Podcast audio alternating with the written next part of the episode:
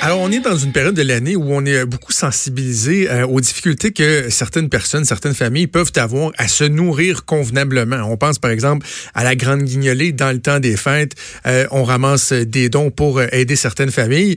C'est déjà difficile donc pour ces familles-là. Et là, voilà qu'il y a un rapport, le rapport sur les prix alimentaires canadiens qui prévoit qu'une famille canadienne va dépenser en moyenne pour la prochaine année, pour 2020, 487 dollars de plus qu'en 2019. Ça nous semble énorme, mais on va en parler avec Sylvain Charlebois, directeur du laboratoire en sciences analytiques agroalimentaires de l'Université d'Alousie à Halifax. Monsieur Charlebois, bonjour. Bonjour. Eh, premièrement, peut-être euh, nous, euh, nous, nous indiquer la méthodologie, comment on peut en arriver à, effectuer une, prévision comme celle-là? Ça doit être un travail qui est loin d'être simple. Ben, ça disait qu'on fait ça. Hein? Euh, donc, on commence à avoir nos méthodes. Là. Puis, euh, d'ailleurs, l'année passée, on a manqué notre type de 23 pour une famille de quatre. Quand même. Euh, ouais. fait que non, ça va bien. Nous, on, on utilise euh, l'économétrie puis l'apprentissage machine pour prévoir les prix sur un an. C'est jamais facile. Hein? Les gens pensent parfois ah, prévoir des prix, faire des prévisions, c'est facile. Euh, pour l'énergie, les, coûts énergétiques et l'alimentation, c'est jamais simple. A tellement de facteurs. On, utilise plus de 300 000 points de référence, température, euh, monnaie, euh, taux d'inflation, taux de, change. Tout, tout, tout était inclus dans nos calculs et puis on est assez, on est assez confortable avec nos modèles. OK. Et là, donc, la hausse que vous prévoyez, comment on l'explique cette année? Ben, à chaque année, c'est différent. Cette année, c'est, c'est les viandes. Euh, les viandes, vraiment, là, euh, ce qu'on reprend en compte, c'est que justement, euh, la Chine est un facteur. pour ce qui est du porc, ben, il y a la il y a la peste porcine qui affecte les prix. bon, et puis la Chine achète de plus en plus de, de porc, elle achète du porc du Brésil, de l'Australie, un peu partout. Et puis le bœuf aussi est un est un problème. Euh, donc on achète beaucoup plus de bœuf euh, en Chine qu'avant. Et c'est pour ça que pour acheter de ces viandes-là, ben il faut payer un petit peu plus cher.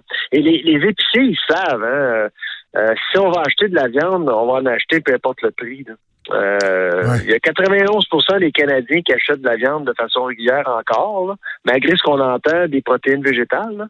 Euh, et, mais cette clientèle-là, elle, est extrêmement loyale. Et, donc, c'est le, c'est le jeu de l'offre et la demande euh, qui, qui, se met en place. L'offre devient moins grande, euh, étant donné que la Chine est, est, un joueur important, donc ça, ça pousse les prix vers le haut. C'est carrément ça. Là. E, exactement. Donc, euh, c'est pour ça que souvent, euh, on se fait avoir. Dans le cas des... des cette année, en 2019, c'était les légumes, là, vraiment, qui ont, qui ont, qui ont choqué les gens. Là. 12% d'augmentation. Nous, on prévoyait 6% l'année passée. Puis c'est arrivé à 12. Euh, c'est incroyable. Là. C'est beaucoup, beaucoup d'argent. Euh, alors, à chaque année, il y a quelque chose qui se passe qui est hors de notre contrôle, puis ça peut euh, effectivement affecter affecter euh, les, les, consommateurs d'une façon ou d'une autre. Est-ce qu'il le, le, le, est-ce qu'il y aurait lieu d'envisager de, légiférer sur, euh, euh, je sais pas, là, je, réfléchis, là, des quotas, euh, d'avoir des maximums de ventes qu'on peut faire à l'étranger, de, de, de s'assurer de desservir adéquatement le marché local avant de, de, de, se concentrer sur l'exportation parce que c'est quand même particulier que ce soit nos producteurs qui produisent cette viande-là qui est vendue à l'extérieur et que nous, parce qu'ils réussissent bien à exporter leur viande, on paye beaucoup plus cher ici. Il y a quelque chose de, de, de, difficilement justifiable, non? Ah, absolument. Absolument. Ben, c'est pour ça qu'on c'est pour ça qu'on euh, on publie notre rapport à chaque année. Hein. C'est qu'on on sollicite les Canadiens à parler de ces enjeux-là il faut se poser la question, est-ce que c'est vraiment ça qu'on veut? Est-ce qu'il y a autre, d'autres façons de développer une économie? Est-ce qu'il y a une autre façon de se nourrir nous-mêmes? La, la, la, sécurité alimentaire, c'est quelque chose euh, que parfois on prend, on prend pour acquis. Mais c'est jamais acquis, là, quand même. Il faut, il faut, il faut y réfléchir, absolument. Euh, Est-ce qu'il y a des alternatives pour les parce que vous dites bon euh, les, gens qui consomment des viandes euh, qui est le produit qui va augmenter le sensiblement qui va faire augmenter la facture euh, les gens sont fidèles mais à un moment donné il y a toujours un point de rupture là. S'il y en a qui se disent ouais moi rendu là je suis plus capable de me payer des, des, des escalopes de veau euh, des des, des contrefilets peu importe. Est-ce a des alternatives qui elles vont demeurer abordables ou même vont des, des, des prix diminuer? C'est sûr que le taux de l'inflation en soi, c'est pas une mauvaise chose. Le problème, c'est quand on dépasse le 2,5% 3% Ça, ça devient un problème. Et puis, il y a des gens qui vont être euh, affectés par ça. C'est un peu ça qui va se passer en 2020. On se le cache pas, là. 2020 euh, va être une année particulièrement difficile pour beaucoup, beaucoup de gens. Ah euh, alors, c'est certain qu'il faut se poser la question, bon, qu'est-ce qu'on peut faire pour aider ces gens-là? Qu'est-ce qu'on peut faire pour s'assurer que les Canadiens, les Québécois passent avant euh, avant les marchands internationaux. OK. Mais lorsqu'on parle d'alternatives, par exemple, on parlait des, des, euh, des, euh, des, imitations de viande à base végétale, les Beyond Meat et tout ça. Ça, je, disais que les prix pourraient subir une pression à la baisse, étant donné qu'ils vont avoir davantage de compétition? C'est vrai. Ben, les gens achètent encore de, la viande aussi. le tofu, en fait, les ventes sont en augmentation de 25% quand même c'est pas rien. Donc, on voit qu'il y a un engouement pour la protéine végétale. Euh, puis ça ne disparaîtra pas. Là. Ça, c'est clair. Tout ça, on va, on va continuer à voir ce genre de mouvement-là.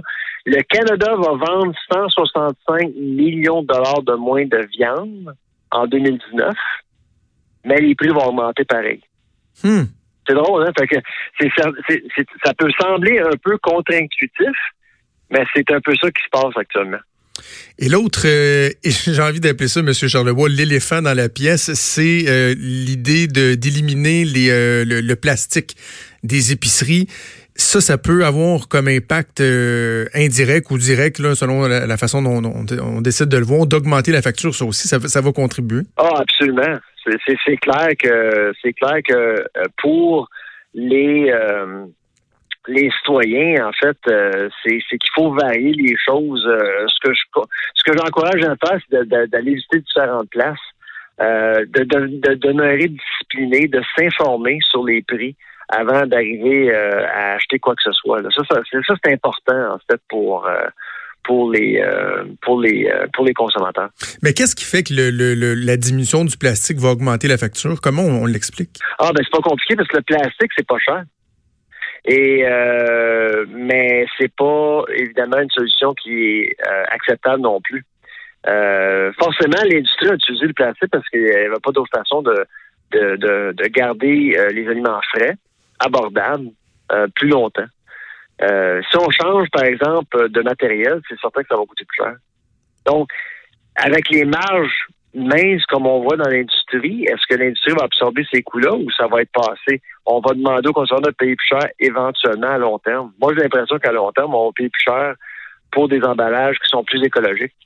Et ça, c'est particulier parce que quand on demande aux gens s'ils veulent qu'on diminue l'utilisation du plastique, évidemment, tout le monde, à l'unanimité, dit, répond oui, effectivement. Mais lorsqu'on demande aux consommateurs s'il est prêt à payer plus cher euh, en contrepartie, là, on, est moins sûr. Euh, absolument. Donc, euh, c'est certain qu'il faut qu'il faut faire qu'il faut faire attention. c'est ce genre de choses-là, les changements climatiques, les pratiques environnementales vont venir qu'à coûter plus cher. Et c'est pour ça que parfois on se dit est-ce que l'alimentation est suffisamment chère? Pose-vous la question. Ouais. Ben, c'est un paquet de questions qui sont euh, qui sont fort pertinentes euh, que vous posez. Vous le dites, l'objectif c'est de, de, créer une discussion avec un rapport euh, comme celui-là. Donc, je le rappelle, une famille canadienne devra dépenser en moyenne 487 dollars de plus pour son épicerie qu'en 2019. C'est les conclusions de votre rapport sur les prix alimentaires canadiens. Sylvain Charlebois, directeur du laboratoire en sciences analytiques agroalimentaires de l'université d'Alousie à Halifax. Merci, c'est toujours un plaisir de vous parler.